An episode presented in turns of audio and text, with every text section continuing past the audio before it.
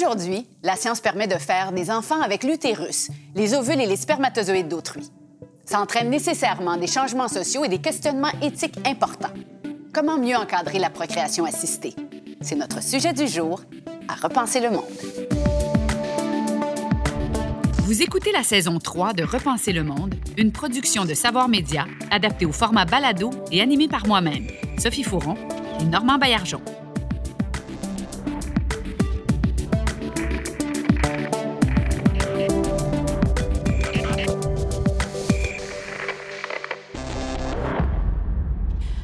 Bonjour à tous. Il y a 44 ans déjà, naissait Louise Brown, le premier bébé éprouvette. Où en sommes-nous aujourd'hui avec la procréation assistée? J'en parle avec mes invités que je vous présente à l'instant. Alors, Céline Lafontaine, professeure au département de sociologie de l'Université de Montréal. Bonjour. Merci. Bonjour. Isabelle Côté, professeure au département de travail social de l'Université du Québec en Outaouais. Bonjour. Bonjour. Véronique Raymond, auteure de la pièce de théâtre documentaire In Vivo, testée sur moi. Bonjour. Bonjour. Et Normand Baillargeon, notre philosophe en résidence, auteur, professeur euh, et co-animateur hors pair. Alors, c'est un sujet euh, avec des questions philosophiques fort intéressantes. On commence tout de suite par cette mise en contexte. Le 25 juillet 1978 marque une avancée mondiale pour la médecine, avec la naissance de Louise Brown, la première humaine conçue grâce à la fécondation in vitro. Aujourd'hui, plus de 7 millions de personnes dans le monde sont nées d'une fécondation in vitro. Pas étonnant quand on sait qu'à l'échelle planétaire, un couple sur six est infertile, soit le double de ce qu'on observait il y a 50 ans. Aujourd'hui, grâce à la science et au soutien de l'État, l'infertilité n'est plus une fatalité pour ceux qui rêvent d'être parents. Les couples de même sexe et les personnes célibataires peuvent eux aussi fonder une famille. Mais qu'est-ce que la procréation assistée? Comment peut-on l'encadrer? Et surtout, qu'est-ce que cela implique sur le plan légal, social et humain? Alors, Normand, avant de lancer la discussion, peut-être un mot sur l'infertilité. En fait, comment on percevait les femmes infertiles à l'époque? Oui, c'est intéressant de revenir sur l'histoire. Puis c'est une histoire, finalement, vous allez voir, qui est plutôt sombre, surtout pour les femmes. Euh, ensuite, je voudrais dire qu'il faudrait nuancer parce qu'il y a des périodes ou des pays où les choses sont pas aussi sombres. Je pense parfois à l'Égypte ancienne ou la Chine dans certaines périodes.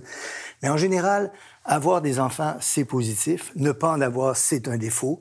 Et ce défaut-là, il est imputable aux femmes et ça sera aux hommes de le corriger. Mm. Euh, comment on évalue, comment on explique l'infertilité? Euh, les péchés des femmes sont punis de cette manière-là. Aussi, c'est une malédiction qui est envoyée par les dieux, par le diable, par des sorciers ou par des sorcières. Elle est aussi causée parfois, dit-on, par l'irrationalité de l'âme des femmes.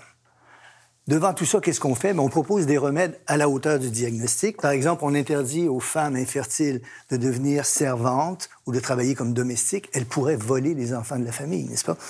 On leur dit qu'il faut grossir, parce que c'est le fait qu'elles soient trop maigres qui interdit d'avoir des enfants. On leur dit parfois qu'il faut maigrir, parce que c'est le fait qu'ils soient trop grosses qui interdit d'avoir des enfants. Et lors des fêtes de mars à Rome, il arrive même qu'on fouette le ventre des femmes avec un certain fouet particulier.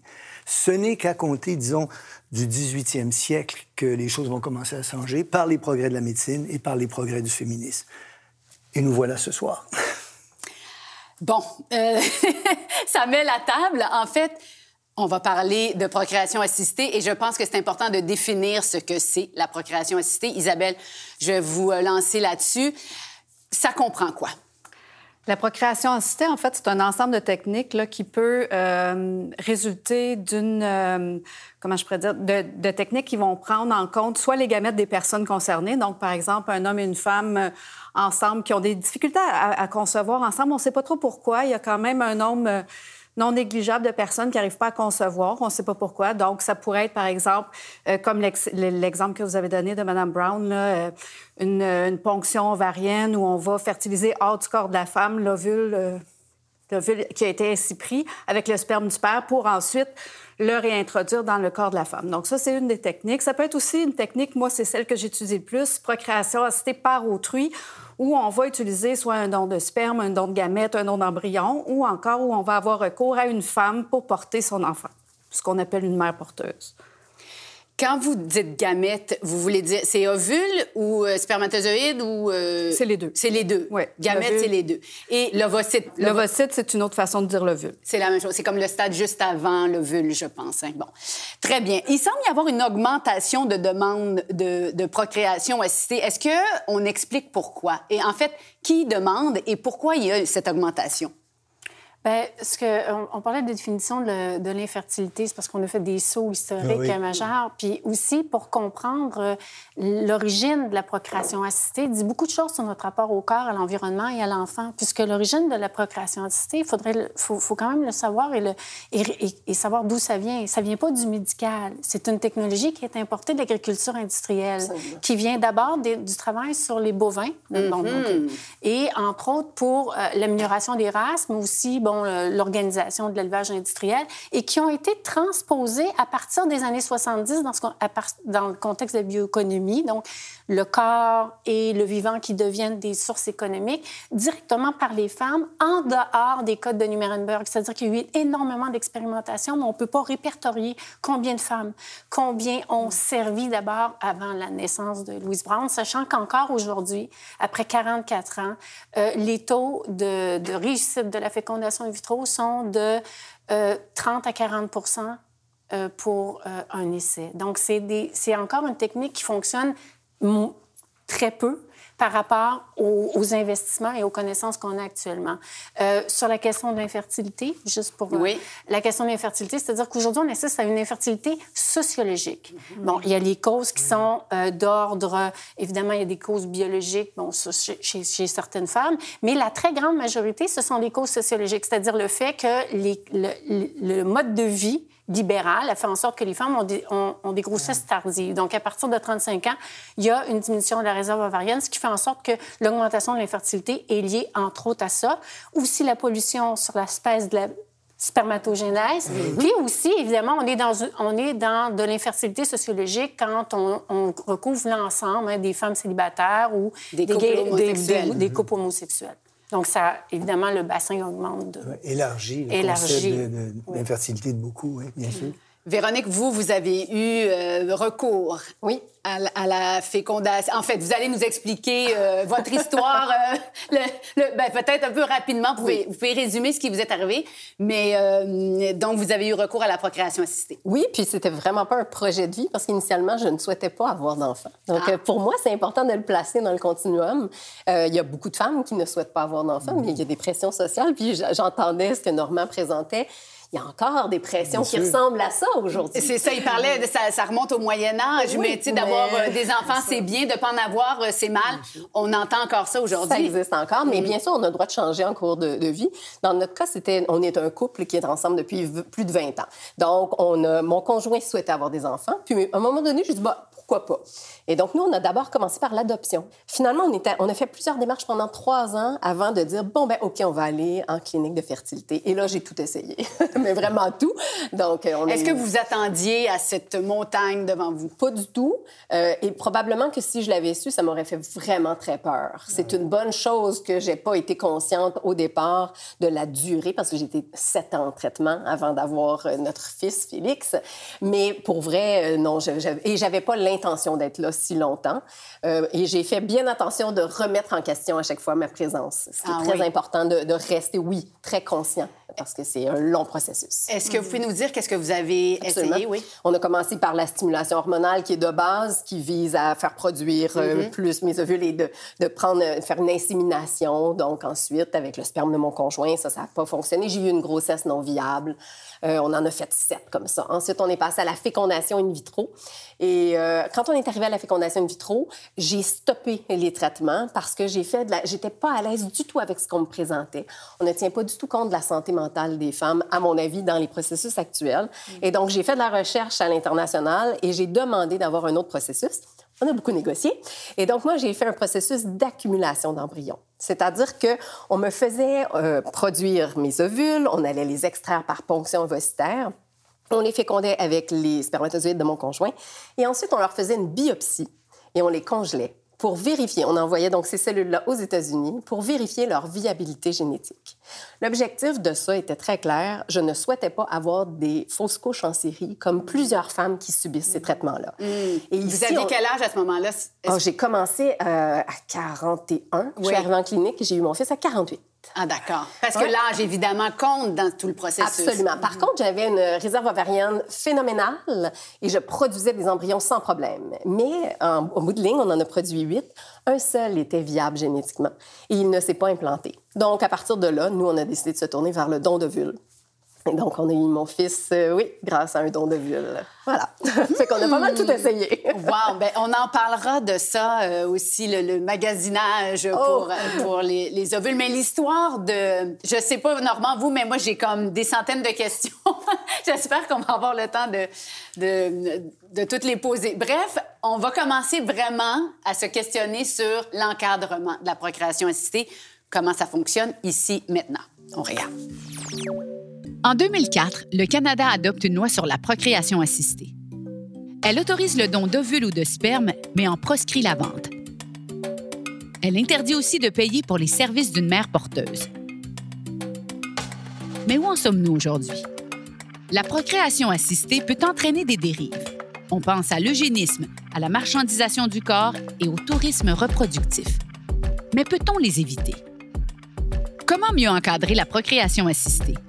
Et quels en sont les enjeux féministes, éthiques et sociaux à surveiller?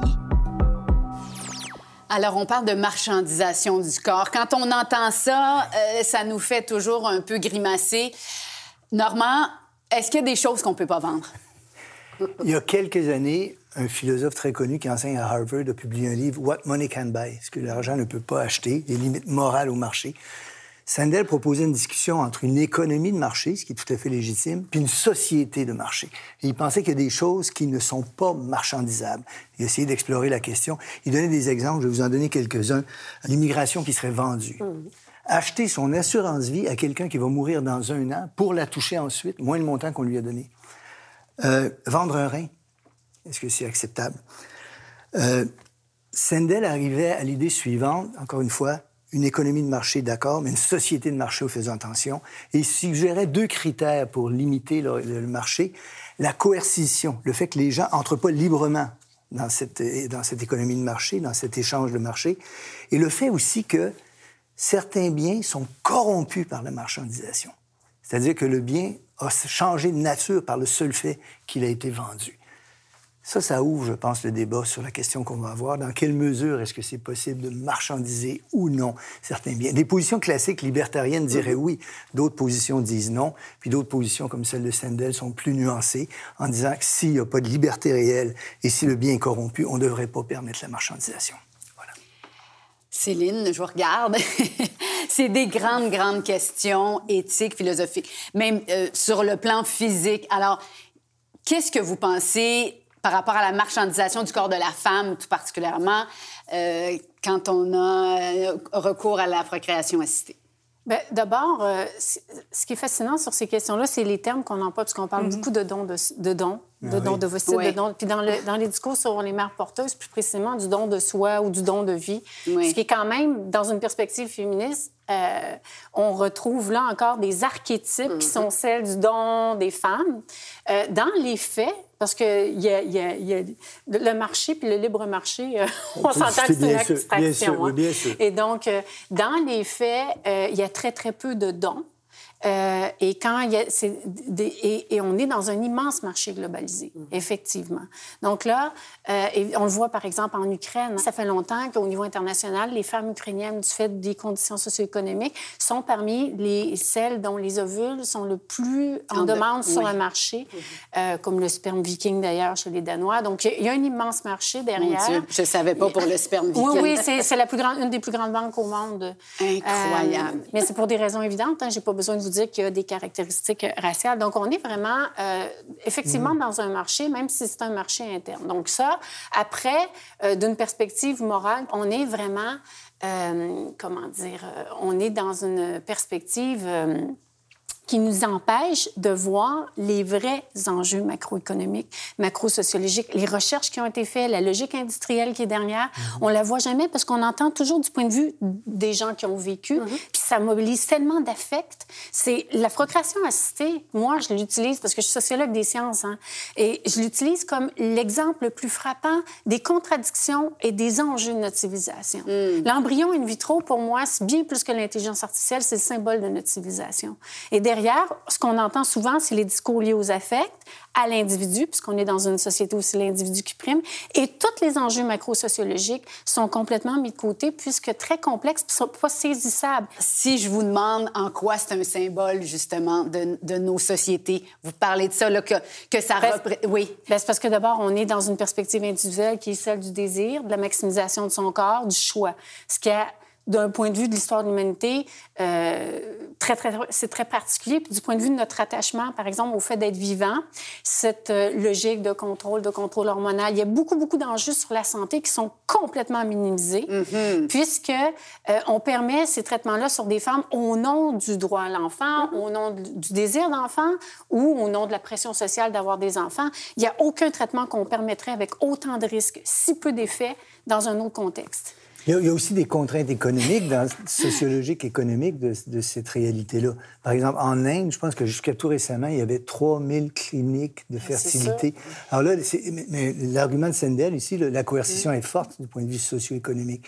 Quand les, les, les, gens en Inde ont si peu de ressources financières, l'attrait de ce genre de, de pratique-là ou de commercialisation-là devient plus grand. C'est pas la même chose là que dans un pays comme les Pays-Bas ou l'Ukraine. Mais la géopolitique internationale de l'industrie de la fécondation in vitro, c'est très net, clair et précis. C'est-à-dire que les ovocytes qui ont le plus de valeur, ils vont venir de l'Ukraine, vont venir de d'autres enjeux. On va avoir des mères porteuses en Inde, mais ah, c'est des bébés blonds aux yeux bleus. Donc, il y a vraiment tout un enjeu là, très, très clair. On est, on est vraiment dans un immense commerce, mais la force affective, la, la puissance aussi de la subjectivité occidentale, parce que c'est ça qui, qui, mm -hmm. qui, est en jeu, ben, prend tout le dessus. Prend tout le dessus. Mm -hmm. Puis c'est difficile aussi dans des contextes où, finalement, face à, au désir d'enfant... Euh, euh, oui. C'est un désir aussi qui est construit socialement, comme tous les désirs d'ailleurs. Il y a, OK, il y a plein de niveaux. On va, Véronique, je vais revenir à votre histoire. Oui. Vous avez eu recours donc à une, une ovule. Oui. Euh, et que vous avez acheter, comment ça fonctionne? Oui, ben en fait, on dit que c'est un don de vulve, oui. hein, mais bon, on a d'abord, nous, fait une exploration pour le don altruiste. Donc, dans notre entourage, on avait deux femmes qui étaient disposées dans notre entourage qui se sont, en fait, manifestées d'elles-mêmes. Parce que moi, je parlais toujours de ça très ouvertement. Mm -hmm. Donc, deux femmes se sont manifestées. Une ne s'est pas qualifiée à cause de l'âge et l'autre, ben finalement, son conjoint n'était pas à l'aise parce qu'on a vraiment fait un processus mm -hmm. pour que tout le monde soit à l'aise. Il y a plein de questions que ça soulève. Est-ce que mon enfant aura un lien euh, filial avec les enfants de ce couple-là? Est-ce que... Bien, bien sûr. Oui, Donc, oui. Euh, évidemment, on ne fait pas ça. Euh, comme, moi, en tout cas, je ne fais pas ça sur un coin de table. Donc, finalement, on s'est tourné vers une banque américaine. Euh, de, donc, nous, on souhaitait que, justement, il n'y ait pas d'exploitation reproductive, bien qu'il y a quand même cette possibilité-là aux États-Unis, on s'entend, mais on souhaitait aller dans une banque comme ça et on n'avait pas de prérogative au niveau euh, racial. Donc, euh, pour nous, ce n'était pas... Et on, on, était deux personnes de religions différentes. Donc, ça ouvrait euh, beaucoup de portes pour nous. Et on est allé dans une banque américaine et on a choisi un don. C'est un petit peu comme une application de rencontre. C'est très, très bizarre comme expérience. -hmm. Pensez à Tinder, là, on met des cœurs sur les ovocytes qui nous plaisent et ensuite, on doit choisir. Puis on s'est fait un chiffrier Excel, puis on a mis des critères de sélection. Et nous, nos critères étaient essentiellement, évidemment, bon, il euh, y, y, a les profils génétiques, s'assurer qu'il n'y ait pas, par exemple, euh, des gènes que mon conjoint porterait, que la, la, la génitrice porterait également, qui ferait en sorte que tout de suite, on saurait d'avance que notre enfant a un risque d'avoir une maladie. Euh, puis, bon, on avait mis euh, un critère, c'était la couleur des cheveux ou des yeux, il fallait que ça me ressemble. C'est tout. Donc, juste pour avoir... Et puis, finalement, mon enfant n'a ni mes yeux, ni mes cheveux. Et il est adorable. Mais voilà. Mais ça soulève toutes sortes de questions. Et c'est pensé, l'algorithme est pensé pour que vous vous cherchiez. Oui, ça, là, il y a vraiment là, des enjeux. C'était rendu au point où on me propose que la, la, génitrice soit gauchère ou droitière. À ce point, oui. Et je suis gauchère. Et soudainement, je me suis mis à chercher des gauchères. Là, je me suis tellement ridicule. Donc, c'est psychologiquement, l'expérience est fascinante. Il faut garder une distance, il faut prendre des pauses, de, des pauses, puis revenir calmement parce qu'effectivement aussi, il y a tout le côté affectif. Et puis, bien, évidemment, maintenant qu'on a un enfant, la question euh, qui me fascine, c'est que les gens sont obsédés et me cherchent dedans. Ah, oh, mon Dieu, il y a tes yeux. Ah, il y a tes... Et on n'en parle jamais de ça. Pour moi, ça n'a aucune importance, mais socialement, il y a une pression pour retrouver le parent dans l'enfant. C'est fort, hein? C'est très fort. Isabelle, euh, je ne sais pas si vous voulez rebondir. Euh. Ben, en fait, je voulais juste revenir sur la question de l'achat euh, versus le don. C'est sûr que la législation du pays dans lequel euh, le prélèvement a eu lieu influence aussi la question. C'est-à-dire qu'aux États-Unis, les gens peuvent avoir une rémunération en échange du don de gamètes. Mm-hmm. Mais c'est pas le cas au Canada. Donc, si c'était une donneuse canadienne, par exemple, euh, elle n'aurait pas été rémunérée. Mais si on allait aux États-Unis, comme les, les, on peut acheter des banques américaines, c'est pour ça que la plupart des couples vont aux États-Unis. Puis le don de vulve, bien évidemment, c'est pas comme le don du sperme. Hein? On se comprend que oui, c'est beaucoup plus engageant aussi. C'est plus invasif. Comme, euh, là, mais oui. Effectivement. Donc, euh, une femme rencontrée par un de mes étudiants de doctorat disait le don de sperme se fait dans le plaisir, le don de vulve se fait dans la douleur. Mm-hmm. C'est un peu ça aussi. Donc, évidemment, la question d'aller faire un don en clinique seulement euh, sans rémunération, c'est beaucoup plus rare. Et ben les personnes qui font des dons, c'est souvent des personnes qui ont soit été sensibilisées à l'infertilité mm-hmm. d'une façon ou d'une autre, soit des personnes qui euh, connaissent quelqu'un dans leur entourage, par exemple, avec qui ils voudraient faire un don dirigé qu'on appelle, un mm-hmm. peu comme vous dites là, au début, là, qui a été proposé. Donc, dans des contextes comme ça, on, est dans une autre dynamique. Les femmes porteuses aussi, souvent, c'est des... ce qu'elles racontent, en tout cas dans les recherches, les... en contexte canadien, évidemment, c'est souvent ça, cette, cette sensibilité-là au désir d'enfant auquel elles ont été confrontées, soit dans leur entourage, soit par le biais de reportages et tout ça, qui les conduit souvent à vouloir, euh, à vouloir agir comme euh, femme porteuse. Parce qu'on en entend si peu parler. Mais j'aimerais revenir sur la pièce de théâtre parce que ça me fascine. On est en train d'essayer de vulgariser un sujet qui est immensément complexe, qui fait appel à des notions scientifiques, philosophiques, sociologiques. Et une pièce de théâtre est quand même un moyen assez remarquable hein, de faire connaître ce genre de choses-là, puis même d'influencer les gens. Alors, parlez-nous de l'écriture de cette pièce-là, ce qui vous a motivé, puis comment vous voyez la possibilité de vulgariser, communiquer, changer mentalité à travers le théâtre? Bien, c'est ma passion dans la vie, le théâtre documentaire. Donc, de partir d'enjeux réels, de partir d'objets même. Et tout ça a commencé avec mes déchets médicaux. Et bon, on parle beaucoup du lien entre l'environnement et l'infertilité. Et pendant le processus, je produisais une quantité incroyable de déchets. Et je me suis mise à les conserver. Je me hmm. suis dit, il y a quelque chose là. Et là, je me suis mise à documenter, donc me filmer pendant que je me faisais des injections, me filmer dans le stationnement avant euh, une ponction ovocitaire, euh, euh chialer parce que je suis bien bétanée de me donner des injections, puis j'ai plein de bleus sur mon ventre. Euh, euh, discuter. En fait, je parlais avec la caméra et je documentais pour avoir des traces du processus. Et c'est seulement au bout de deux ans que là, j'ai fait, il y a un spectacle, il y a, il y a quelque chose pour entrer en relation avec les autres. C'est ça. Et pour poser des questions. Et mon spectacle ne se termine sur aucune conclusion. Je pense qu'il va y avoir 60 questions à la fin du spectacle parce que je n'ai pas les réponses. Personne n'a les réponses. C'est un enjeu immense. Mais ce que je souhaitais surtout, c'est qu'on en parle. Et on peut avoir des, des, opinions diamétralement opposées, mais tant qu'on n'aura pas discuté à fond, on va pas pouvoir apporter les nuances nécessaires puis parler des billets. Il y a une quantité fascinante de billets Bon, il y, a, du paternalisme, il y a de ah l'infantilisation, euh, il, y a plein de choses. Et donc, moi, je voulais juste qu'on en parle. Et je voulais le faire en ayant, oui, l'aspect affectif, parce qu'une pièce de théâtre, Hein, il y a l'émotion, mais avoir le côté scientifique et documentaire. Donc, c'était ça la démarche. Hmm. Vous allez être obligé de la, remonter, puis ah, de, la, oui. Ah oui, de la reproposer. Elle est toujours en évolution parce qu'il arrive toujours quelque chose de nouveau. Dans... Oui. Hmm. Alors, on peut donner ou vendre ses ovules, on en a parlé, mais il y a aussi la, les mères porteuses, donc la, gestation par autrui. Peut-être, Isabelle, vous pouvez nous en euh, glisser un mot. Je pense que c'est euh, un peu complexe aussi, la gestation par autrui.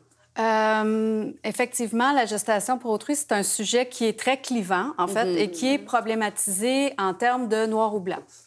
Donc, ça, c'est un enjeu qui est vraiment important dans lequel on va souvent décrire ou dépeindre la pratique comme étant une femme appauvrie en situation de vulnérabilité économique, euh, qui est utilisé par un couple un peu retard en mal d'enfant sous le couvert du droit à l'enfant.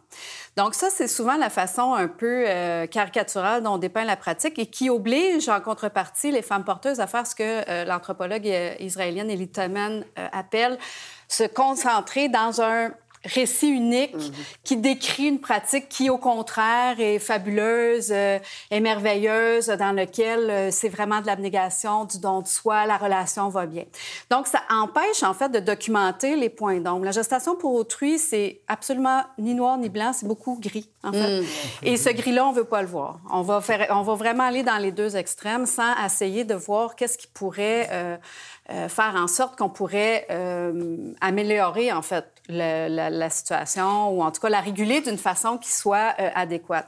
D'ailleurs, au Québec, actuellement, là, on a déposé un projet de loi euh, sur ce sujet-là là, qui propose de réguler la pratique qui, à mon avis, est une régulation qui est quand même assez euh, optimale en et, termes de très nécessaire parce qu'il y avait beaucoup de flou juridique. En fait, c'est ça. C'est que pour l'instant, les enfants qui naissaient de la, de la gestation pour autrui n'avaient pas de reconnaissance en lien avec leurs parents. les parents devaient procéder par adoption, par consentement spécial. Ah. Est-ce que c'est vrai que la mère porteuse pouvait aller chercher l'enfant, euh, récupérer l'enfant après quelque temps? Est-ce que euh, c'est vrai, ça? Ça, on en parle souvent de ça, cette idée-là. On a l'image de la femme porteuse qui va changer d'idée, qui va pleurer au moment de l'accouchement. Alors que l'accouchement, c'est documenté comme étant le point culminant de la gestation pour autrui, le moment où l'aspect relationnel entre les parties est le plus fort mm-hmm. pour elles. C'est elles qui elles vont documenter ça de façon très intense, très importante. Et ça va être le, le moment là, de l'ensemble du processus qui est souvent le plus valorisant pour elles. Le fait de garder l'enfant, c'est excessivement rare au Canada, il y a une seule cause pendante actuellement. Donc, c'est pas une situation qui est une situation courante, disons. Non, c'est pas la norme. Non, exactement. OK, très bien. Alors, les mères porteuses, on pense euh, automatiquement à des mères qui sont défavorisées dans des pays en développement. Est-ce que c'est encore le cas? Est-ce que c'est comme ça? Ou il y en a beaucoup au Canada aussi qui se, qui se prêtent... Euh, euh, à la GPA? Ah oui, en fait, euh, la GPA transnationale, j'aime pas trop le terme de tourisme reproductif, comme le mm-hmm. tourisme médical. Je trouve que c'est ça galvaude le terme. En fait, c'est plus de la procréation transnationale. Il faut pas oublier que le Canada est une plaque tournante aussi, hein, de la procréation transnationale. Une plaque tournante, carrément. Oui, il y a beaucoup de gens qui viennent ici, oui, effectivement, euh, plutôt qu'aller euh, aux États-Unis, par exemple, parce que c'est beaucoup moins cher, parce qu'effectivement, les femmes, ils sont elles-mêmes couvertes par le système d'assurance maladie canadien, parce que les enfants qui naissent vont avoir aussi la le, droit du sol, donc la, citoyenneté, canadienne. Donc, c'est sûr que c'est un enjeu, ça, effectivement, le fait que des euh, parents euh, de d'autres pays viennent ici pour avoir euh, des enfants, parce que le, problème qu'on peut rencontrer, c'est qu'est-ce qu'on fait si, effectivement, parce que c'est surtout ça qu'on voit, c'est qu'est-ce qu'on fait si le parent ne prend pas l'enfant? Je m'excuse. Si, si, le parent qui a recours à la mère porteuse décide qu'il ne veut plus l'enfant, c'est mhm. ça? Qu'est-ce qu'on fait avec l'enfant? Qu'est-ce qui arriverait? Si l'enfant ne correspond pas aux normes ah qu'il avait en tête. Ah oui. En fait, dans les contextes où les parents euh, reprennent pas les enfants, c'est excessivement rare. Nous, on l'a documenté à une seule reprise. Euh, donc, euh, ça peut, euh, ça peut être un des enjeux, notamment, là, qui fait... D'accord. Est-ce que vous vouliez rajouter quelque chose? Ben, C'est-à-dire que même si, euh, oui, au Canada, il y, a des, il, y a un contexte particulier, mais on est encore là dans une immense industrie. Euh, à ma connaissance, j'ai pas encore vu de médecin ni de prof d'université qui était mère porteuse. Ça, a vraiment des enjeux ici. Mais ce qui est plus fascinant, c'est, par exemple, moi, j'ai une étudiante qui a fait un travail sur... Parce que chez les mères porteuses, pas pour rien que c'est toujours un ovocyte. Donc, on est toujours dans des ovocytes qui vont être exportés, hein, qui sont euh, extérieurs. Mm-hmm. Pourquoi? Ben, c'est déjà pour couper le lien génétique à la mère porteuse. Ça, c'est la norme. La norme internationale, c'est que la mère porteuse n'est jamais la mère génétique. Donc, parce qu'il y a des enjeux légaux, il y a des enjeux affectifs. Mais ce qui est fascinant, c'est quand on regarde les discours, il y a tout un travail entre le corps-objet, qui est le corps de la modernité, puis les femmes sont prises là-dedans, hein, parce que le féminisme, c'est jamais... Mm-hmm. Il y a vraiment un problème avec, le, avec la, difficulté dans le féminisme de penser le corps. Et donc, c'est toujours le corps-objet. Hein. Donc, l'obstétrique, c'est le corps-objet, le... puis le corps-sujet, la subjectivité. Là. Puis, dans les mères porteuses, ce qui est fascinant, c'est qu'il y a tout un travail de déconstruction ou de, de mise en scène de son corps-objet. Donc, dans le fond, c'est pour un don de soi et tout ça. Puis, il y a tout un travail psychique où la mère porteuse doit faire un travail de déconstruction de son corps, comme une machine, comme un don, versus ben, les enjeux psychiques, par exemple, de la grossesse. Parce que concrètement, les gens vont résister à dire justement, il s'agit ni plus ni moins d'une adoption programmée. C'est ça, une mère Mm-hmm. C'est une adoption programmée. Et puis aussi, c'est un contrat de marché. Donc, on, ré- on refuse on refuse psychiquement, on refuse sociologiquement. C'est pour ça que moi, j'aimerais bien que la nouvelle loi nous donne un chiffre. Qu'est-ce que ça vaut une grossesse? Oui. Parce qu'on ne veut pas dire la vérité. On ne veut pas dire qu'il s'agit d'un commerce et que la production d'un enfant dans un cadre reproductif est aujourd'hui, maintenant, devenue socialement acceptable. Qu'on Mais- vend des en- Mais on ne dira jamais. Est-ce qu'on est fait prêt à dire ça? Est-ce qu'on est capable de dire ça? Mais on le fait en dessous de la table, sinon. Exactement, exactement. Donc, c'est que- que- Mais en même temps, si on le dit, excusez-moi, en même temps, si on le dit comme je le dis, je peux vous dire qu'il ne choque. jamais dans le projet Mais je sais, C'est toujours caché. C'est le lieu même de l'euphémisme, cette industrie-là, parce qu'elle vient chercher des affects, Ah, des, oui. des, des symboliques profondes. Complètement. Il y a quelque chose du libéralisme individu. Tout ça est là derrière. Pour là. pouvoir avoir un don de vulve, j'ai dû passer un test psychologique pour être certain que je vais pouvoir m'attacher à cet enfant-là. Donc, parce que ce ne sera pas mes gamètes. C'est quand même fascinant, là. On est vraiment dans une logique d'agriculture. Exactement. Qu'on le veuille ou qu'on ne veuille pas, on est encore dans cette logique-là. Puis on a vraiment un travail à faire pour amener la dimension humaine et la complexité de l'expérience humaine. En fait, moi, j'aimerais juste nuancer là, deux, trois de vos propos. Premièrement, c'est environ 30 à 40 des femmes porteuses qui utilisent leur propre gamète. Que ce soit au Canada, en Angleterre, euh, aux États-Unis, c'est quand même un taux relativement élevé. Et les femmes porteuses elles-mêmes font pas obstru- ils font pas abstraction de l'argent, parce Oh non, effectivement, non, non. une grosse, pas par rapport à elles-mêmes, pas par rémunération, mais pour le coût qu'une grossesse engendre, Une un coût qu'on paierait nous-mêmes, effectivement, si on était enceinte. Par exemple, euh, les vêtements, euh, bon, euh, les congés maladie, ça, c'est un enjeu important parce que quand on est enceinte puis qu'on prend nos propres congés pour aller chez le médecin, c'est une chose. Mais quand on est enceinte pour autrui puis qu'on prend ses propres congés maladie de l'employeur pour aller chez le médecin, c'est encore une autre chose parce qu'après ça, ces congés-là sont plus disponibles pour soi, pour les enfants. Mais c'est sûr que où je vous rejoins, par contre, c'est que où l'argent est pas un tabou, c'est pour tous les intermédiaires. Les intermédiaires qui, entre-temps, eux, euh, Oh oui. l'agence de gestation pour autrui, par exemple, il y en a plusieurs au Canada, elle peut avoir, euh, peut charger des montants, pas pour mettre en lien des personnes, mais pour ouvrir des dossiers. Le médecin peut être payé, l'avocat peut être payé, le notaire peut être payé, tout le monde peut être payé là, dans cette histoire-là, mais évidemment, on pourrait pas dédommager la grossesse pour autrui parce que là, rendu là, ça, ça serait problématique. C'est ça, parce qu'elle n'est pas payée, la mère porteuse, mais Non, elle peut illégal. être...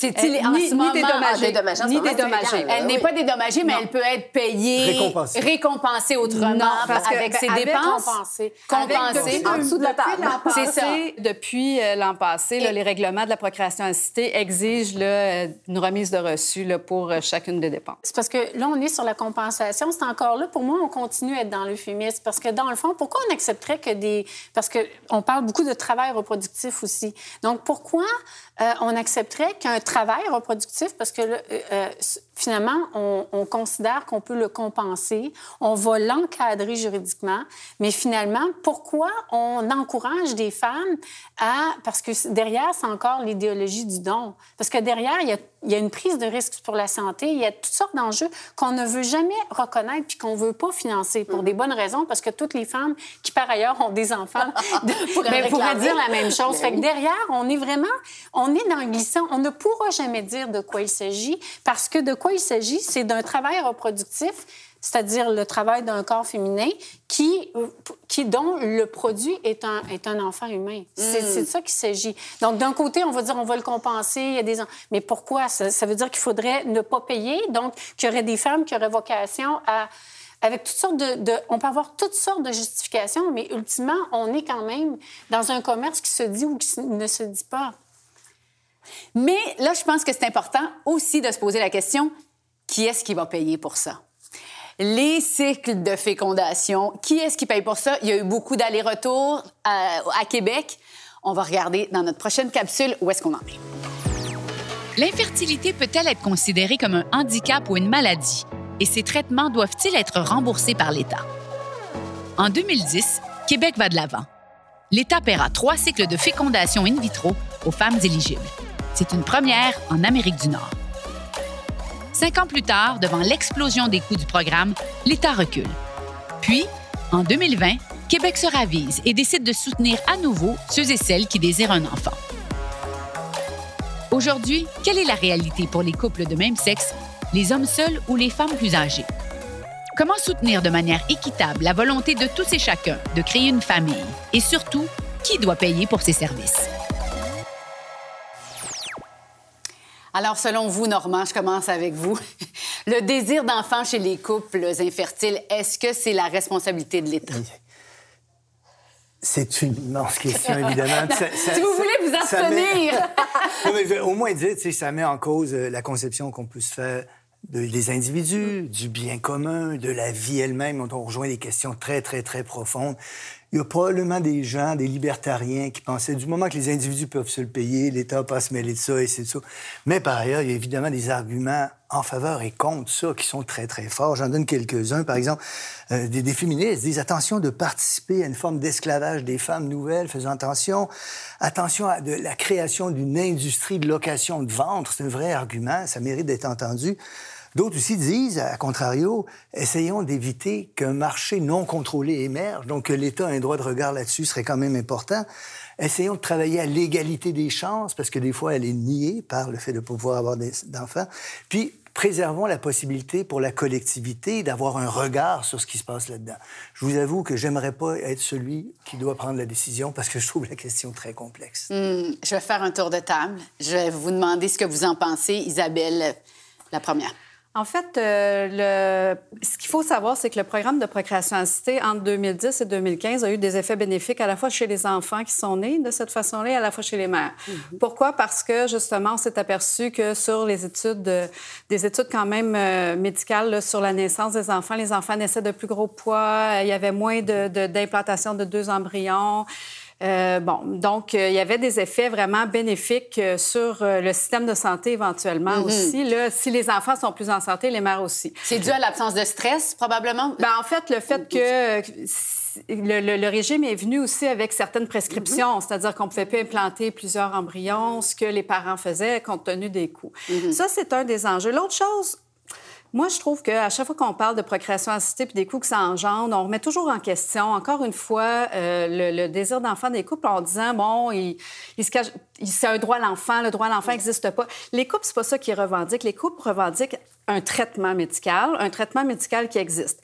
On donne des traitements pour le cancer pour des personnes qui, on sait, sont en fin de vie et euh, vont peut-être allonger de six mois leur vie, mais on leur donne quand même les traitements de cancer malgré le coût que ça, que ça occupe. Et puis, évidemment, on remet pas ça en question. Donc, pour moi, c'est un peu la même chose. Si on veut avoir des, réflexions sur le coût d'un traitement, bien, il faudrait avoir une réflexion globale sur l'ensemble des coûts, en fait. Mm-hmm. Véronique. Ben, tout à fait. En fait, il n'y a pas de droit à l'enfant, mais il y a un droit à la santé. Et l'OMS a une définition très claire de la santé. C'est un bien-être complet physique, mental et social. Et l'infertilité s'inscrit dans ça. C'est un handicap, l'infertilité, même l'infertilité sociale, c'est-à-dire euh, euh, la solo-parentalité ou euh, un couple de même sexe. Donc, c'est dans ce cadre-là que s'inscrit ce sont des organes reproducteurs et il y a une limitation fonctionnelle. On ne remettrait pas en question le souhait d'une personne qui vit avec une cécité ou une surdité d'avoir accès à des soins pour peut-être retrouver en partie ou entièrement la fonction de ses organes. Et je sais que c'est très froid quand je le dis comme ça, euh, mais c'est ça qu'on a mis en place. Ensuite, on pourrait remettre ça en question. Mm-hmm. Et effectivement, on pourrait remettre en question les soins de fin de vie qu'on donne, qui sont des soins souvent pour des personnes, ça ne fera aucune différence, sauf peut-être sur leur état de préparation, de transition vers la mort. Donc, pour moi, ça s'inscrit dans cette même logique-là, et c'est beaucoup ce que les traités internationaux nous disent. Et vous en avez bénéficié vous-même? Pas du tout. Moi, à l'époque, payé entièrement tous mes traitements. C'est vrai? Absolument. Est-ce que je peux vous demander combien ça vous a coûté? C'est une hypothèque sur mon utérus parce que c'est plus de 100 000 Alors, euh, il n'y a aucun... Euh, et, bien sûr, euh, pas d'un coup, mais juste le don de plusieurs c'est plus de 20 000 US. Donc, ouais. Bon, pour ben, six petits ovules. C'est, oui, incroyable. Alors, ben, Céline, vous, oui. Ben, justement, ce, que ce, que, ce, dont je faisais référence au tout début, c'est-à-dire les enjeux macro-sociologiques mm-hmm. versus les enjeux. Vous savez, la définition de l'OMS, maintenant, elle est beaucoup critiquée en sociologie parce que c'est après la Deuxième Guerre mondiale, face au camp de concentration puis à l'annihilation de la santé complète, hein, c'est-à-dire la destruction. Et donc, la santé était devenue le seul bien commun sur lequel ont reposé les États-providence. Hein, c'est-à-dire l'idée, la santé, c'est vraiment un enjeu très, très important dans la définition même de la citoyenneté.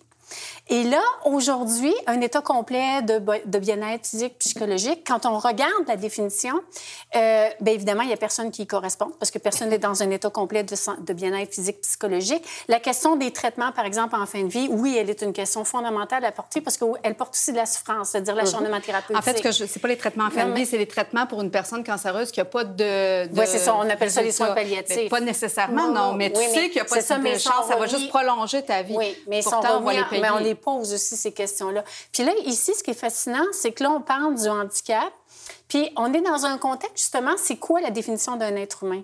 Et puis aujourd'hui, on est vraiment vers le transhumanisme parce que les technologies de reproduction qui nous viennent de l'agriculture industrielle, donc une vision très machinique du vivant, de la productivité. Vous savez, on remet en question l'agriculture industrielle, mais on remet pas en question notre rapport au corps. Et on permet chez l'humain des choses qu'on permettrait plus chez l'animal. Et donc, dans ce contexte-là, on est les technologies de reproduction, la procréation assistée, notamment la fécondation in vitro, c'est une première une première technologie améliorative. Donc, c'est une fonction, une fonction biologique qui ne dure pas sur tous les temps de vie. Et donc, cette fonction-là, elle n'est pas un, elle n'est pas un handicap en tant que tel. Sinon, le vieillissement serait un handicap. Sinon, c'est-à-dire que là, on vient puis dans un contexte de santé publique, elle engendre des coûts pour la santé énormes, ne serait-ce que tous les, les, enjeux psychologiques, les enjeux, comme j'ai dit, biologiques. Et dans un contexte où on a de la difficulté à soigner les personnes âgées, où on a de la difficulté à venir en aide aux enfants de la DPJ, où les listes d'attente sont sans fin sur euh, les enfants qui ont des réels handicaps, euh, là, il faut mettre ça dans son mm. contexte. Et ici, on est vraiment dans une logique où euh, finalement, si, cette fonction-là est vue comme un handicap, c'est vraiment qu'on a une, vision très machinique du corps humain. Donc, si je vous comprends bien, vous, vous n'êtes pas pour cette subvention. Non. Pour la procréation, non. Alors, alors, ce serait seulement, si, si, si on n'a pas accès à cet argent-là, ce serait seulement les riches qui pourraient avoir accès à la procréation. Ben, c'est la même chose pour l'orthodontie au Québec, mais personne ne se scandalise que les enfants n'aient pas de traitement pour, pour, euh, pour des problèmes de dentition. Il n'y a personne qui se scandalise. Alors qu'ici, on engendre des coûts pour la santé. Parce que ce sont souvent des grossesses à risque avec des grands suivis, avec des. des...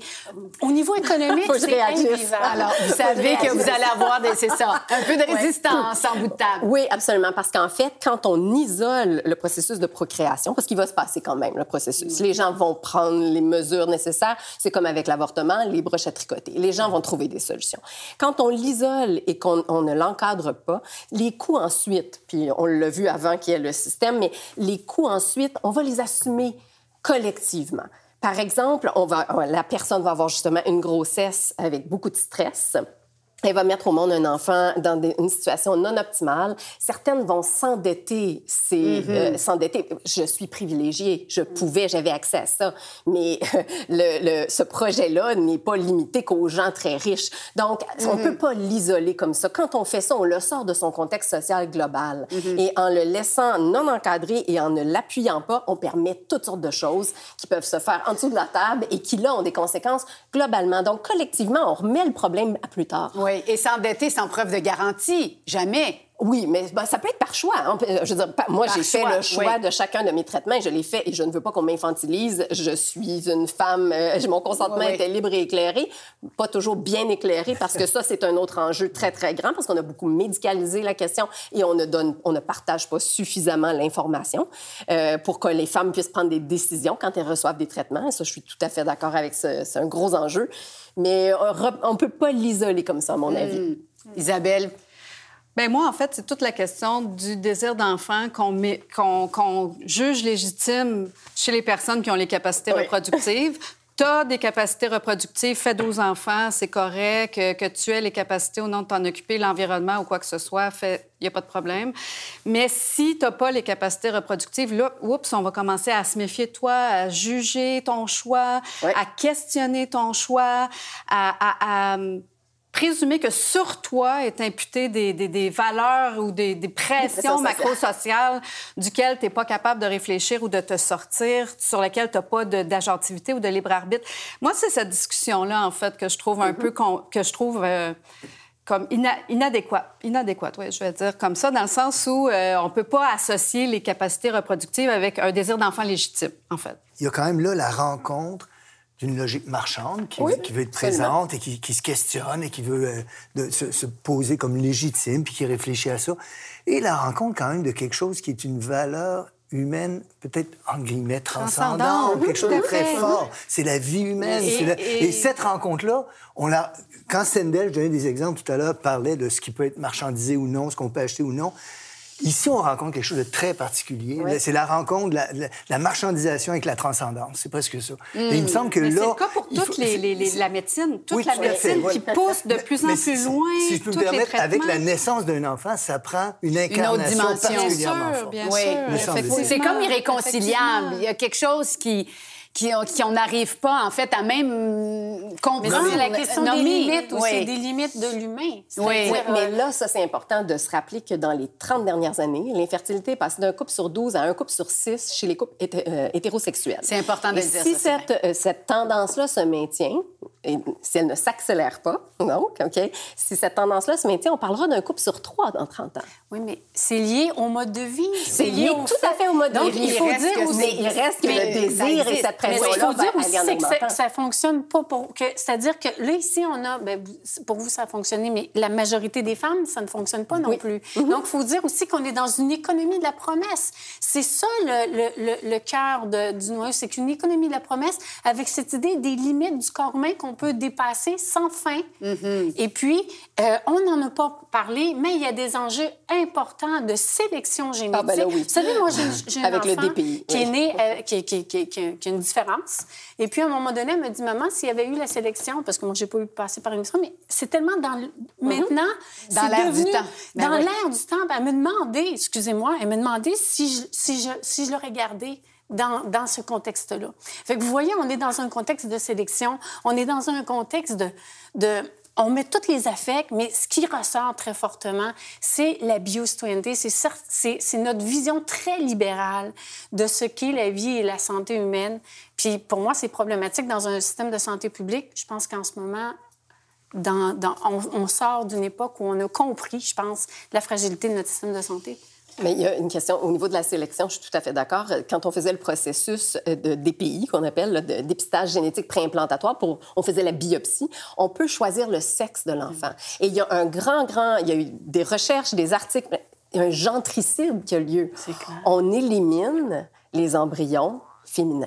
Wow. Et cette question-là, elle se passe. Et je vais vous dire, à New York, il y a des cliniques de fertilité qui l'utilisent comme argument de marketing. On appelle ça le family balancing. Oui, mais pourquoi, Véronique, pourquoi on élimine? Mais il faut un héritier. Voyons donc, c'est dans, dans, dans, la culture de tellement d'endroits.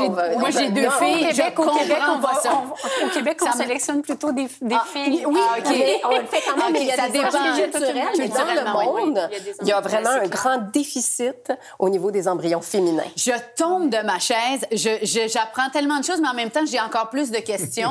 euh, j'ai l'impression qu'on a touché juste euh, au, au, au, sommet ou en tout cas à la pointe de, d'un iceberg qui font à vue d'œil, je ne sais pas trop. J'aimerais vous demander euh, vos recommandations pour l'avenir. Qu'est-ce que vous espérez euh, pour la procréation assistée euh, dans l'avenir? Céline. Euh, ben moi, ce que, ce que j'espérais, c'est d'ailleurs de, de, prendre en compte vraiment de façon plus globale les enjeux. Euh, une des questions qui m'apparaît en, ce moment criante, parce qu'on est vraiment dans... Moi, ce qui m'intéresse, c'est vraiment, par exemple, le corps des femmes. Et en ce moment, il y a un phénomène qui est en hausse partout en Occident, qui est l'autoconservation des ovocytes. Mmh. Donc, des jeunes filles qui sont en parfaite santé et qui, justement, en, en se projetant euh, dans un futur rapproché avec un modèle très libéral, euh, vont euh, congeler leurs ovocytes. On le voit, c'est un phénomène. Et ça, il y a des enjeux pour la santé. Puis on sait aussi que ces ovocytes-là vont éventuellement servir à la recherche. Donc, les femmes nourrissent de leur corps euh, certaines recherches euh, et on est en train de mettre en place toute un, une extraction. Comme on l'a fait pour les richesses naturelles, on est en train de le faire pour le matériel génétique humain. Ça, c'est vraiment euh, l'industrie de la procréation et c'est le haut lieu pour réfléchir à ces questions. En plus, avoir un discours sur ces enjeux-là qui déborde, en fait, euh, d'une discussion qui soit blanche ou qui mm -hmm. soit noire, qui amène euh, soit vers l'apocalypse, soit vers euh, plutôt... oui, exactement. Et qu'on puisse justement trouver les portes de sortie qui vont faire en sorte qu'on puisse puisse continuer à offrir des traitements adéquats pour les personnes qui en ont besoin, qui vont répondre aux besoins des personnes, justement. Je pense que Normand, on va se laisser euh, sur euh, une citation philosophique. On a toujours besoin de la philo pour terminer nos, euh, nos discussions enlevantes. Alors, je vous laisse le dernier mot, Normand. J'ai remarqué à quel point les débats restent ouverts sur ces questions-là. J'avais choisi une, citation de Laura Purdy, c'est une philosophe éthicienne et féministe. Elle écrivait ça il y a une trentaine d'années. Je pense que ça demeure de grande actualité.